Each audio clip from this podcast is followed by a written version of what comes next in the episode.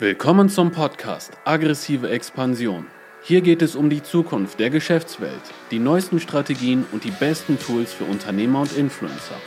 Bereit für aggressive Expansion? Los geht's! Herzlich willkommen bei einer neuen Folge von Aggressive Expansion, die besten Wachstumsstrategien von Unternehmen und Influencern. Heute habe ich zu Gast den Michael Arkusov. Ähm, ja, ich würde sagen, herzlich willkommen, Michael. Ja, hallo Saverio. Freut mich. Ja, ich freue mich auch, dass das geklappt hat. Wir haben uns ja mal bei einer Veranstaltung von einem Hersteller unterhalten, ähm, der Sachen herstellt äh, für deine aktuelle Firma, sagen wir mal so.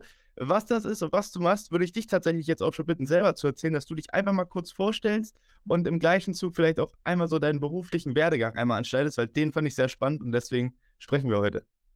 Ja, ähm, gerne Saverio. Also, was mache ich im Moment? Im Moment äh, mache ich unter anderem ähm, Endkundenvertrieb für Photovoltaikanlagen und Speicher.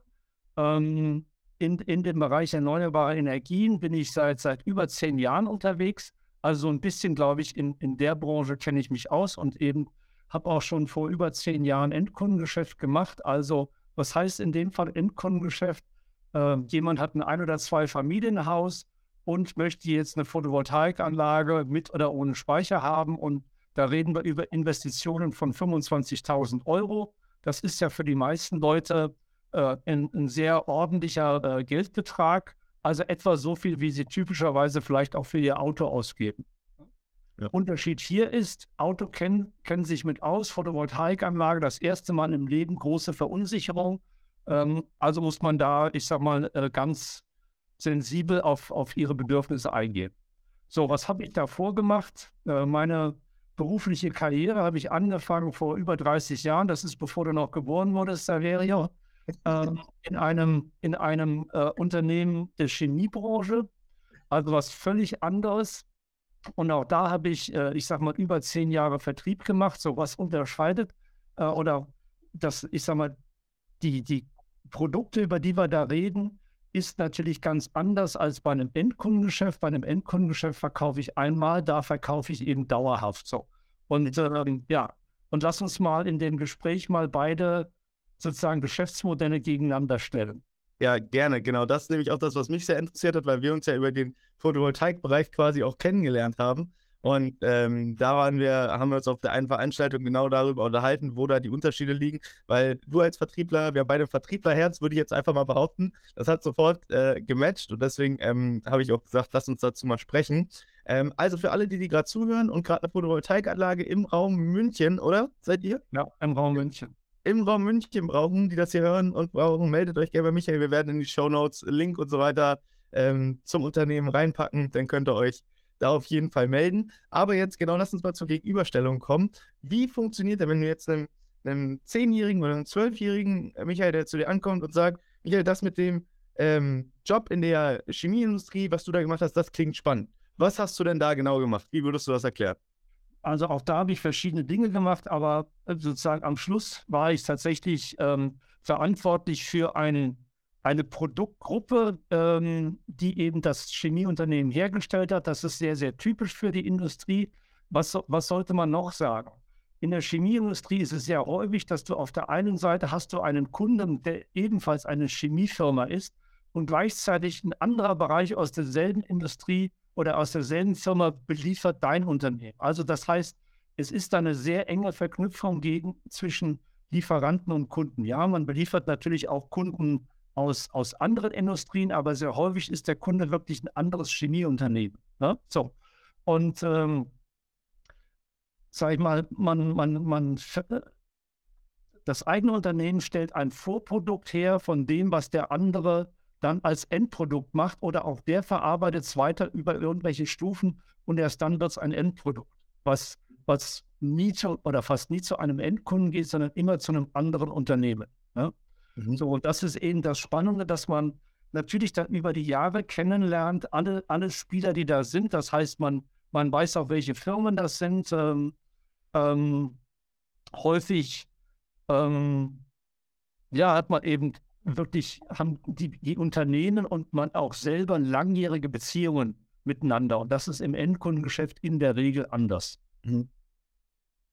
Okay, krass. Wenn du jetzt sagst, nach einer Zeit, nach einer gewissen Zeit kennt man sich in dem Bereich eigentlich alle untereinander. Ähm, Im Endkundenbereich jetzt, gerade im Photovoltaikbereich, wenn man das mal wieder gegenüberstellt, ist es ja so, da verliert man ja gerade eigentlich nicht gegen den besseren Mitbewerber, sondern gegen seine eigene Unsichtbarkeit. Wenn der Kunde nicht weiß, dass, dass es dich auch gibt als Photovoltaikanbieter, dann bist du erstmal raus. Das Problem hat man jetzt in der Chemieindustrie, wo du warst, anscheinend jetzt nicht, weil da kennt man sich relativ schnell und weiß, welche Anbieter gibt es. Ähm, wie setzt man sich dadurch? Also, was ist da der geheime Trick, wenn es nicht wie beim Endkundenbereich erstmal im ersten Schritt die Sichtbarkeit ist? Was ist da der erste Schritt, den man machen muss, um erfolgreich zu werden? Also, das kommt natürlich ein bisschen drauf an, was für eine Art von Produkt du verkaufst. Mhm. Ähm, ich mache mal ein ganz extremes Beispiel. Ist das Produkt, was du verkaufst, ein für den Kunden essentielles Produkt, was vielleicht in, sage ich mal, auch in irgendeinem, in irgendeiner Zertifizierung notwendig ist. Ja? Okay. Also Extrembeispiel, ähm, dein Kunde produziert für die pharmazeutische Industrie. Das ist alles sehr reguliert. Ähm, du musst dann drin sein in den ersten Entwicklungsstufen, ähm, weil das dann irgendwann auch wirklich so zertifiziert wird und niedergelegt wird. Das heißt, da musst du ähm, wie das eben bei Pharma ist, da wird aus sozusagen 100 Ideen, wird vielleicht mit Glück ein Produkt. Das heißt, du musst bei den 100 Ideen möglichst vorne dabei sein. Ja? Mhm. So. Ähm, und das kann natürlich auch schiefgehen, wenn du dauernd Geld reinsteckst in Projekte, die nie was werden. So. Ähm, und da musst du, da ist es wichtig, ein, ein Vertrauensverhältnis häufig auf der technischen Seite herzustellen, dass du der richtige Lieferant bist. Ne? Da geht es also um Vertrauen, ähm, technische Kompetenz und sowas. Das sieht natürlich ganz anders aus, wenn du irgendeine Commodity verkaufst. Ich sag mal, du bist, ähm, du verkaufst Büromaterial, da bist du völlig austauschbar. Da geht es sicherlich anders. Ne? Aber ich sag mal, in den, ähm, sag mal, da, wo du weniger austauschbar bist, geht es wirklich um ähm, Kooperationen herzustellen. Ne? Mhm. So.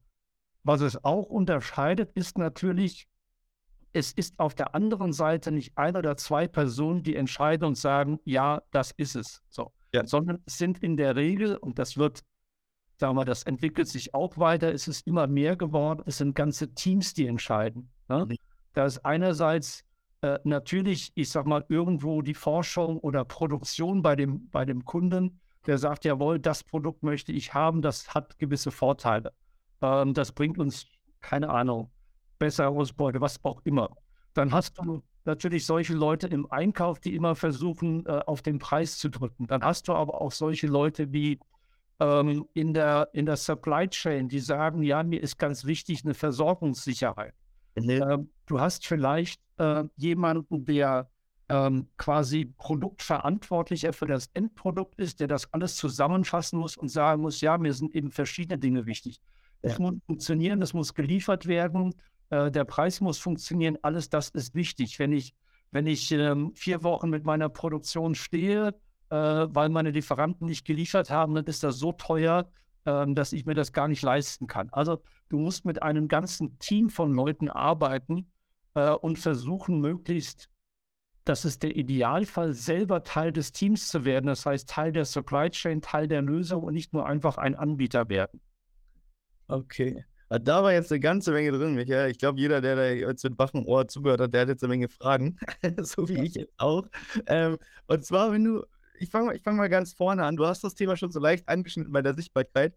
Aber wie funktioniert denn in dem Markt, also wenn ich jetzt, ich komme vorwiegend, ja, eigentlich fast nur aus dem klassischen äh, Endkundengeschäft, so natürlich jetzt mit der eigenen Firma B2B-Geschäft, aber nicht so, wie du das beschrieben hast, sondern das funktioniert eigentlich für mich immer noch gleich wie Endkundengeschäft gerade. Mhm. Und ähm, wie funktioniert in so einem Markt, wo sich jeder kennt, wo du sagst, du musst einfach, äh, die Währung ist wie immer beim Verkauf Vertrauen, das ist ja schon mal eine Ähnlichkeit, die beide, die beide Bereiche gleich haben. Wie funktioniert da Wachstum? Also ich als normaler Vertriebler setze mir jedes Jahr höhere Ziele. So, wie funktioniert das in dem Bereich? Wie funktioniert das in dem Bereich? Natürlich einerseits, du musst gucken, äh, deine Kunden, sind die in Wachstumssegmenten? Mhm. Also ähm, nehmen wir mal, also sagen wir, das äh, in dem Fall Chemieindustrie ist eine sehr langsam drehende Industrie. Also Produkte gibt es, manche Produkte gibt es seit 50 Jahren, aber ähm, sie sind vielleicht nicht mehr so äh, attraktiv, weil es Nachfolgeprodukte gibt. So, und du musst dann eben äh, eine Sache, die du eben gucken musst, äh, wie attraktiv sind deine Kunden? Haben die eigentlich noch einen guten äh, Marktzugang. Ähm, äh, sind, sind deren Produkte attraktiv oder werden die von was anderem abgelöst? Mhm. So, weil es hilft dir ja nichts, wenn du 100% Marktanteil hast, aber wenn der, wenn der jedes Jahr um 50% schrumpft, dann hast du nichts gekonnt. Das heißt, du musst dann auch gucken, äh, habe ich die innovativen Firmen oder bin ich auch bei den neuen Produkten bei meinen bisherigen Kunden mit dabei? Mhm. Ähm, dann hast du solche Dinge, die, die einfach auch Produktionen verschieben sich über die Welt. Also vor 30 Jahren war die deutsche Chemieindustrie ganz groß, vieles in Europa, USA gemacht worden, mittlerweile ja. vieles in China und Indien. So. Mhm. Äh, kann ich da sozusagen mithalten? Wie kann ich da mithalten? Zum Teil sind es natürlich auch ähm, europäische, amerikanische Firmen, die in China und Indien produzieren. Also da muss ich mit, mit meinen Kunden auch in diese neuen Märkte reingehen. Ne? Also ja. wie, kann ich, wie kann ich wachsen? Ähm, ich, muss, äh, ich muss wirklich darauf gucken, dass meine Kunden auch in ihren Bereichen vorneweg sind. Man auch die entwickeln immer wieder neue Applikationen und dann bin ich eben dabei, wenn ich sowieso bei den Kunden das gute Vertrauensverhältnis habe, dann bin ich auch bei den neuen Produkten dabei. Ne? Ja. Weil die Menschen sind natürlich, alle von uns sind Gewohnheitstiere. Wenn ich mit jemandem gut zusammenarbeite, werde ich auch beim nächsten Projekt den zunächst mal als erstes fragen. Ja, ja, okay. Spannend. Ähm, wenn, wenn du das jetzt aufzählst, dann höre ich auf der einen Seite raus, okay, du musst in verschiedenen Projekten mit dabei sein, weil manchmal werden ja auch Sachen gegen getestet, 100 Sachen und eine davon funktioniert am Ende. Dann sagst du, ich muss wissen, wie entwickelt sich mein Kundenmarkt, nicht mal mein Markt selber, sondern teilweise sogar mein Kundenmarkt in der Zukunft. Manchmal gibt es da natürlich Überschneidungen. So, und jetzt muss ich auch noch meine normale Vertriebstätigkeit machen als Vertriebler. Ja. Gibt es da Sachen, die von anderen Teams vorgearbeitet werden oder liegt das alles wirklich in deinem Aufgabenbereich als Vertriebler in der Chemieindustrie? Nein, auch da sozusagen auf, auf, auf der äh, sozusagen Lieferantenseite sind es auch immer ganze Teams. Ganz okay. wichtig ist da ähm, Forschung und Entwicklung. Ne? Es gibt immer Dinge, also der Idealfall ist natürlich, der Kunde hat eine will ein neues Produkt entwickeln und kommt auf deine Forscher zu und sagt, lass uns zusammen hier was machen, ich brauche dein Vorprodukt. Das ist natürlich der Idealfall. Ne? So, und dann hast du sofort äh, die Teamarbeit, die da, die da notwendig ist. Ne? Ähm, und ja, also so, es ist nicht nur, es ist nicht nur eine Vertriebsarbeit, sondern immer eine Teamarbeit. Okay. Aber beim Vertrieb jetzt, wenn ich die aber richtig verstanden habe, läuft es ja dann quasi zusammen. Ne? Gerade wenn es jetzt nicht der Idealfall ist und das andere Unternehmen kommt auf einen zu, sondern du gehst auf das Unternehmen zu, musst du ja als Vertriebler vorher genau diese Sachen wissen. Ist das vom Risikomanagement her verkraftbar? Ist das ein Zukunftsprodukt? Wie geht es in Zukunft in der Branche weiter oder rennen die gerade in eine Sackgasse? Und dann gehst du ja aktiv, oder wie läuft das ab? Korrigiere ich gerne. Jetzt ich ja, natürlich. Ähm, das versuchst du, wobei das wie immer im Leben natürlich mit Unsicherheit behaftet ist. Ne? im Zweifel, dein Kunde wird dir natürlich erzählen, dass das ein super neues Produkt ist, das ganz erfolgreich sein wird. Du kannst es nur noch viel weniger einschätzen als dein Kunde, weil das ist ja nicht dein Markt. Ne? Also ja. mit den Unsicherheiten musst du einfach leben und dabei sein. Ne? Und dann ja. vielleicht irgendwann mal, wenn das ein paar Mal schiefgegangen ist, sagen, okay, das ist vielleicht auch nicht die richtige Firma, die, die gut performt. Ne? Aber das, das, das sind eben so die, ja, äh, die Investitionen, die man eben im Vertrieb machen muss. Ne? Man muss eben auf viele Pferde setzen, damit eins davon als erstes durch die Ziellinie geht. Ja, ja, schön gesagt, schön gesagt. Ähm, bei dem Thema, ähm, diese ganze Informationen über die Kunden haben. Wie läuft das da ab? Also, weil das, äh, jedes Unternehmen wird ja mit seinen Informationen hausieren gehen und sagen, guck mal, das haben wir vor und wir wollen in die Richtung. Wie kommt ihr an die Informationen? Weil ich glaube, da haben viele Vertriebler auch gerade in ihrer aktuellen, selbst wenn es jetzt nicht in der Chemieindustrie ist, gerade im aktuellen Job auch Hemmungen zu sagen, wie bereite ich mich da auf den Kunden vor? Wo kriege ich dann die Informationen her? Wie, wie läuft das da ab? Also, äh, in der Tat, äh, viele Informationen sind nicht öffentlich äh, einsehbar. Ne? Weil das, äh, gerade wenn es, ich sag mal, neue, aber auch bestehende Produkte, das ist ja, ähm, sagen wir, das, das Geschäftsgeheimnis des, des Unternehmens, was da auch für Rohstoffe eingesetzt werden. Insofern, das weiß man nicht. Ne? Hm. So, was bleibt einem übrig? Ähm, ja, äh, sozusagen durch, sozusagen durch, durch Kompetenz in der, in, der, in der Branche, gezeigte Kompetenz in der Branche, durch Vertrauenswürdigkeit, aber ganz viel auch durch tatsächlich Geheimhaltungsvereinbarungen ähm, kann man dann an solche Informationen rankommen. Äh, ja. man muss natürlich, bevor man zu, sozusagen, bevor einem der, der, der Kunde über, selbst über eine Geheimhaltungsvereinbarung Dinge erzählt, muss man das Vertrauen bekommen haben, ähm, dass man sozusagen würdig ist, ähm, ja, äh, diese Informationen zu bekommen. Und das ist letztlich dann aber eine Frage nicht deiner eigenen Person, sondern deiner Firma, ist die per se vertrauenswürdig. Mhm. Ne? Und, und, und sozusagen, dass sie nicht hausieren geht damit und andererseits äh, auch kompetent das Problem des, des, des Kunden zu lösen. Ja. So. Ja. Ähm, also das ist, ich sag mal, wir reden hier nie über sowas wie, äh, ich klopfe heute an deine Tür und morgen, morgen habe ich ein Ergebnis, sondern das ist eben ganz anders als im Endkundengeschäft. Wir reden da über, über Monate oder auch Jahre, bis du wirklich zum Ziel kommst. Ja? Krass. Krass. Und, und umgekehrt kann es eben auch passieren, wenn einer deiner Vorgänger vor fünf oder vor zehn Jahren sich daneben benommen hat, was immer das bedeutet. Ne? Ähm, das ist ja in der sozusagen in der Sicht des, des Kunden äh, sozusagen begründet, dass du gar keine Chance hast reinzukommen, weil eben da irgendwas in der Vergangenheit vorgefallen ist, von dem du gar nichts weißt. Vielleicht war das auch keine böse Absicht, aber dein Kunde hat das so wahrgenommen und sagt, mit denen werde ich in diesem Leben nicht zusammenarbeiten. Ja, ja, okay, kann ich verstehen, ja. Ja, die Frage würde ich tatsächlich einmal kurz umdrehen wollen, weil du hast ja vorhin gesagt, da sitzen aber ganze Teams drin.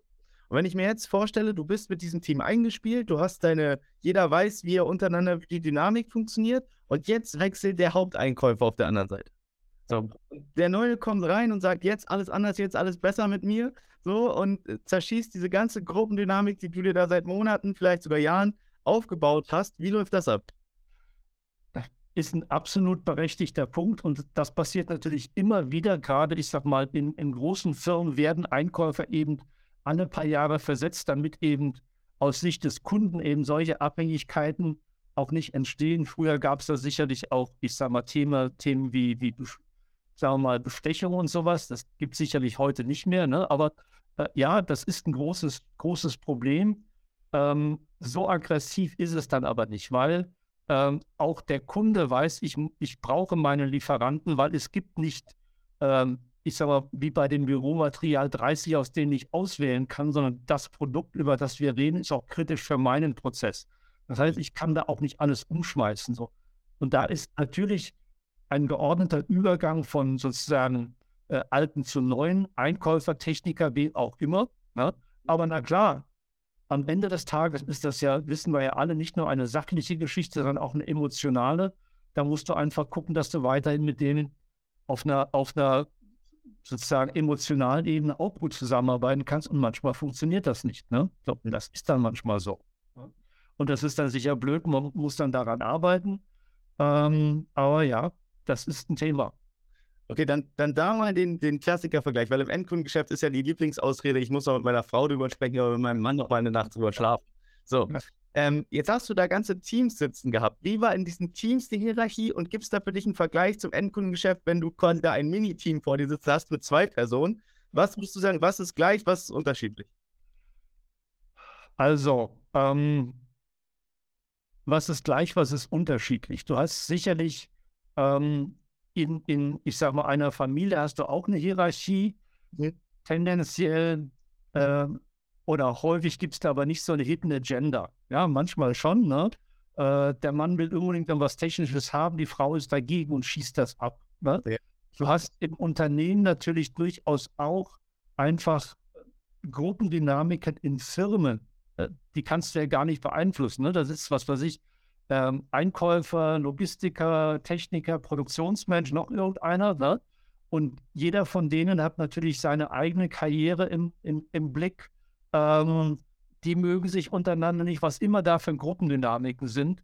Ähm, und, und das ist sicherlich eher schwieriger als noch in der Familie, äh, weil manchmal hast du auch einen, der einfach sozusagen ähm, dich abschießen will, weil er hat schlechte Erfahrungen mit deiner Firma gemacht oder mit dir oder was auch immer und die anderen wollen. Also das ist eher schwieriger als ähm, im, sag ich mal, im Endkundengeschäft. Ähm, weil, und das muss man, darf man natürlich auch nicht vergessen, im Endkundengeschäft du hast ganz, ganz viele Kunden. Wenn das beim einen nicht klappt, da gibt es ganz viele andere. Ne? Im, Im Business to Business oder in der Chemiebranche, du hast halt nur eine sehr überschaubare Anzahl von Kunden und du kannst dir einfach sagen, okay, klappt nicht, ich nehme den nächsten. Da muss man viel härter dran arbeiten. Ne? Manchmal ist es halt auch so, ähm, wenn du ein super Verhältnis äh, mit deinen Kunden hast und da eben einen ganz großen Marktanteil dir gesichert hast, dann kommt ein anderer halt auch nicht rein. Ne? Und so musst du manchmal auch akzeptieren, dass es dir genauso geht, was immer die Gründe sind. Und das können teilweise banale Gründe sein, warum du keine Chance hast, reinzukommen. Ne? Ja. ja. Hast du so ein Beispiel für einen banalen Grund, warum? Ja, absolut. Also ich weiß, dass äh, wir einmal ähm, eine Situation hatten, wo beim Kunden zwischen Weihnachten und Neujahr Rohmaterial ausgegangen ist. Ne? Das heißt, der, der Einkäufer, Logistiker, wer auch immer, hat einfach Mist gebaut, der hat nicht früh genug bestellt. So. Mhm. Das heißt, und wir haben dann geschafft, zwischen Weihnachten und Neujahr zu liefern. Ja. Und das bedeutet, für die nächsten zehn Jahre waren wir besetzt, weil wir haben denen den Arsch gerettet. Ne? Das, okay. Das, ist so ein banales Ding, wo du dann reinspringen musst. So. Ja. Das hat das jetzt was mit, äh, wir haben das beste Produkt, wir haben den besten Preis, wir haben den besten Nein, überhaupt nicht, sondern äh, ja. wir haben anerkannt, dass wir an der Stelle das Richtige gemacht haben. Ne? Ja. So. Okay. Also ich, ich höre da auch wieder raus, wenn wir jetzt wieder den, den Transfer machen, so Vertrauen aufbauen, Zuverlässigkeit da sein, wenn der Kunde das Problem hat, wenn es am akutes ist, also auch ein Ohr am Kunden haben. Wie sieht da dein Alltag aus? Also kann ich mir das so vorstellen, ich komme jetzt aus dem Telefonvertrieb, rufst du dann da regelmäßig an, um auch wieder die Bindung, die Beziehung zu haben bei Kunden und bei äh, Potenzialen, sage ich mal, für die Zukunft? Oder reist du dahin oder wie sieht der Alltag aus? Wie hältst du die Kundenverbindung und wie hast du genau in dem Moment das Ohr am Markt gehabt, dass du wusstest, okay, die haben eine Lücke? Also, ähm, du musst natürlich alles machen. Du musst regelmäßig äh, telefonieren, du, du, hast aber auch regelmäßige Gespräche. Also, ähm, persönliche Gespräche sind durch nichts zu ersetzen. Okay. Ähm, das haben wir jetzt alle in Corona gemerkt. Das funktioniert bedingt. Ja? Es funktioniert bedingt bei Leuten, die du schon lange kennst. Es funktioniert viel weniger gut bei Leuten, die du nicht kennst. Ne? Ja, das hat sich natürlich geändert. Ich sage mal, Corona hat da das besser gemacht, aber trotzdem. Ähm, es ist, äh, es ist äh, ganz wichtig, Leute persönlich zu treffen und da natürlich auch einfach, und das ist auch anders als im Endkundengeschäft, du hast dann nicht nur dein Ein-Stunden-Gespräch oder Zwei-Stunden-Gespräch, wo du über Sachthemen sprichst, sondern sehr häufig gehst du mit den, mit den Kunden zum Mittagessen oder zum Abendessen. Ja? Ja. So. Und, und das ist natürlich, das gibt viel mehr als, als alles andere. Ja? Ähm, oder, oder man, man macht eben solche Dinge. Wir haben uns ja auch auf einem Event kennengelernt. Ne? Du machst dann solche Events. Ne? Also ich erinnere mich, äh, ich habe einen Kunden in Kanada gehabt, die haben uns mal zu einem Eishockeyspiel eingeladen. Äh, ja, ja, so. Ähm, sowas ist natürlich toll, ne? weil dann hast du, dann hast du eine gemeinsame Verbindung. Ne? Ja. Ähm, oder ähm, ja, äh, ich erinnere mich, das, das war natürlich sozusagen ein trauriger Anlass. Ähm, großer Kunde von uns. Ich war da nicht dabei gewesen, aber ein Mitarbeiter von mir. Mhm. Ähm, die waren, ich sag mal, auf einer, ähm, die waren ähm, bei einer, einer äh, Produktionsstätte gewesen, gemeinsam und haben dann gemeinsam einen Termin gehabt. Das war am äh, 11. September 2001 gewesen. Äh, das war ein amerikanischer Kunde gewesen. So, und die saßen dann eben, während, während die im Meeting hatten, passierte eben der Anschlag aus World Trade Center. Ne? Ja. So. Das ist ein super trauriger Anlass, aber sowas schweißt natürlich unglaublich zusammen. Ne? Ja. So. Und da hast du eben alles, alles dazwischen, äh, sozusagen, wie du mit, mit Kunden umgehst. Ja. Das ist eben ganz anders als im Endkundengeschäft. Ne? Ja. Auch, auch da wieder spannend. Ähm, ich weiß gar nicht, welcher Politiker das war, aber ich äh, habe mal in der Biografie, ich weiß nicht welche, ich komme jetzt echt nicht mehr auf den Namen, ähm, aber der hat auch gesagt, er hat seine ganzen Beziehungen, seine ganzen politischen Beziehungen nur aufgebaut, indem er in schlechten Momenten da war. Also immer, wenn er gehört hat, dass es der war, ich glaube, war irgendein deutscher Außenminister war, der hat immer, wenn es den Leuten schlecht ging, hat er bei denen angerufen, hat bei sich gemeldet, ist hingereist. Immer, wenn da gerade die Presse gegen die geschossen hat, wenn irgendwas innenpolitisch schwer gelaufen ist, wenn irgendwelche schwierigen Zeiten, war er da, weil genau das, was du gerade beschrieben hast, das schweißt zusammen und so hat er die Beziehung aufgebaut. Und mhm. auch da für mich wieder der Transfer zum Endkundengeschäft. Wenn es schwierig bei deinem Endkunden gerade ist, dann nimm keinen Abstand von dem, nach dem Motto, oh, jetzt kann ich den erstmal vergessen, sondern bleib dran, weil sobald es ihm wieder besser geht und die Zeit wird kommen, bist du der, bei dem er kaufen wird. So. Das stimmt, ja. Wobei in der Regel, der hat dann schon gekauft, ne? Und ja. trotzdem muss man dranbleiben, weil das ist, gelegentlich gibt es dann ja auch Empfehlungen und dann ist das einfacher. Ne? Also ich sage mal, das Kundengeschäft, was wir haben, ist ja wirklich zu, zu 99 Prozent der Kunde kauft einmal eine Anlage. Ja. Ne? Ja. Ja, das stimmt, ja. Krass, aber auch da wieder, wie kann ich die Wertschöpfungskette erweitern? Du hast jetzt gesagt, in dem Fall durch Empfehlungen. So, bei der, bei dem äh, Chemieunternehmen musstest du halt immer ein Ohr dran haben am Kunden, um zu wissen, wie steht es gerade bei ihm, um dann halt die Verbindung zu vertiefen. So. Also auch da wieder ein cooler Vergleich. Ich würde gerne mal auf das Thema, weil das ist ja in jeder Branche, glaube ich, ein Dauerthema im Vertrieb, der Preis. Mhm. Jetzt hast du gesagt, bei dir sitzen ganze Teams gegenüber. Ich habe die feste Überzeugung im Endkundenbereich, der Preis zählt nicht. Zwischen Preis und äh, zwischen deinem Kunden und deinem äh, Preis stehst du als Verkäufer und entweder machst du den Unterschied oder der Preis muss den Unterschied machen. So im besten machst du als Verkäufer. Jetzt hast du da bei dir ganze Teams sitzen und du hast vorhin auch schon so ein paar Motive genannt. Also es geht für den aus der Supply Chain darum, dass er eine Liefersicherheit hat, dass er äh, seine Ware bekommt. Dann für den anderen ist das Ausfallrisiko entscheidend. So, wie qualitativ wahrscheinlich ist dieses Produkt, was ihr da habt und mit wie viel Ausfallrisiko muss ich rechnen, damit es sich für mich am Ende noch rechnet. Oder darf ich, kann ich überhaupt maximal rechnen? Und da hast du den Einkauf, der jetzt klassisch von dir vorhin so dargestellt wurde, haut auf den Preis drauf. Aber wie ist da die Hierarchie? Gibt es da wirklich, ist der Preis da wirklich das entscheidende Faktor? Oder wenn du eine bessere Sicherheit, eine weniger hohe Ausfallquote als der Mitbewerber bietest, dann hast du da Vorteile. Wie läuft das ab? Also das, das kommt natürlich sehr drauf an, ähm, A, wie wichtig ist dein Pro äh, Produkt bei, bei, bei deinem Kunden? Ja? Ähm, wie hoch sind die Kosten zu tauschen? Oder zwei, drei Lieferanten zu haben? Ja? Ähm, und, und wie viel macht der Preis am Endkundenpreis aus? Ja? Ähm, und das ist, sag mal, äh, versucht man natürlich abzuleiten. Das sagen die einem natürlich nicht, aber sagen wir, das kann man natürlich rausbekommen. Ne? Ähm, ich sag mal, wenn der 100 Euro äh, Umsatz mit dem Produkt macht und, und sozusagen dein, dein Anteil sind davon 5 Cent, dann spielt der Preis keine große Rolle. Ne? Ähm, sind es 50 Cent, spielt das natürlich eine Riesenrolle, weil das der Hebel ist. Ne? So, das ja. muss rausbekommen. Ähm, am Ende, wie ich vorhin sagte, es ist eine Kombination von, ja, sozusagen technisch funktioniert das alles gleich, macht es das einfach in der Produktion. Mhm aber natürlich auch wirklich ähm, Liefersicherheit, Lieferqualität, Konstanz und solche Dinge. Ähm, da, sagen wir, das, das, das, das, das sind relevante Faktoren. Am Ende ist natürlich, sagen wir, du hast unterschiedliche Typen ja vor dir sitzen, äh, auch beim Endkunden, das wissen wir ja. Ne? Ja. Es gibt die, sagen wir, für die ist wichtiger ähm, Zusammenarbeit, Emotion, ich will entscheiden. Ne?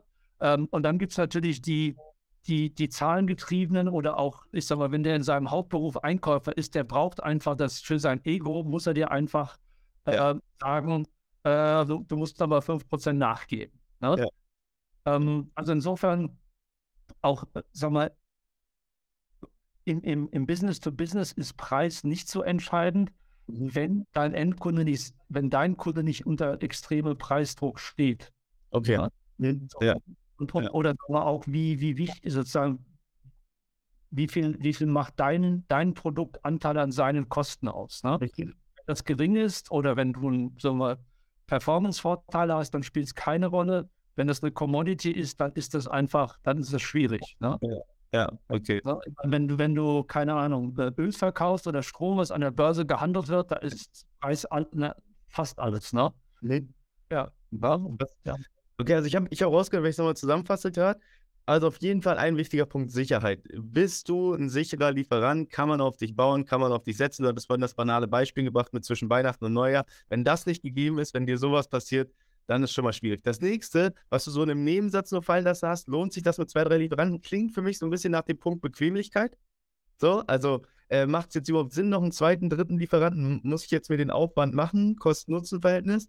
Ähm, dann das Thema Anerkennung. Du hast gerade das Thema Ego gesagt. So, der braucht das für sein Ego, dass er da ähm, den Erfolg raushaut. Ökonomische Gesamtkosten, also noch nicht mal der Preis, sondern im Gesamtverhältnis lohnt sich das jetzt, ähm, mich damit zu beschäftigen. Also hat, sind vielleicht diese Zeit, wo die Teams da dran sitzen, für mich teurer, als am Ende dieses Produkt einzuführen oder rauszuschmeißen oder was auch immer, dann lasse ich es halt lieber weiterlaufen. Und erst dann kommt der Preis quasi, damit mit diesen Punkten davor kannst du halt quasi schon viel beim Preis aushebeln. Ähm, natürlich, wie du gesagt hast, vorausgesetzt, das wirkt sich nicht auf einen Preis, äh, wenn ein Kunde nicht in einem unter Preisdruck stehenden Markt ist, so und er das nicht eins zu eins weitergeben muss, dann hast du diese Punkte quasi alle mit drin. Okay, spannend. Ich würde das Ganze, was wir jetzt gemacht haben, einmal mit so zwei, drei kleinen Schlussfragen einmal zusammenfassen, weil du hast vorhin äh, kurz gesagt, dass du auch Mitarbeiter hattest, also wahrscheinlich eine Führungsposition da, wo du warst.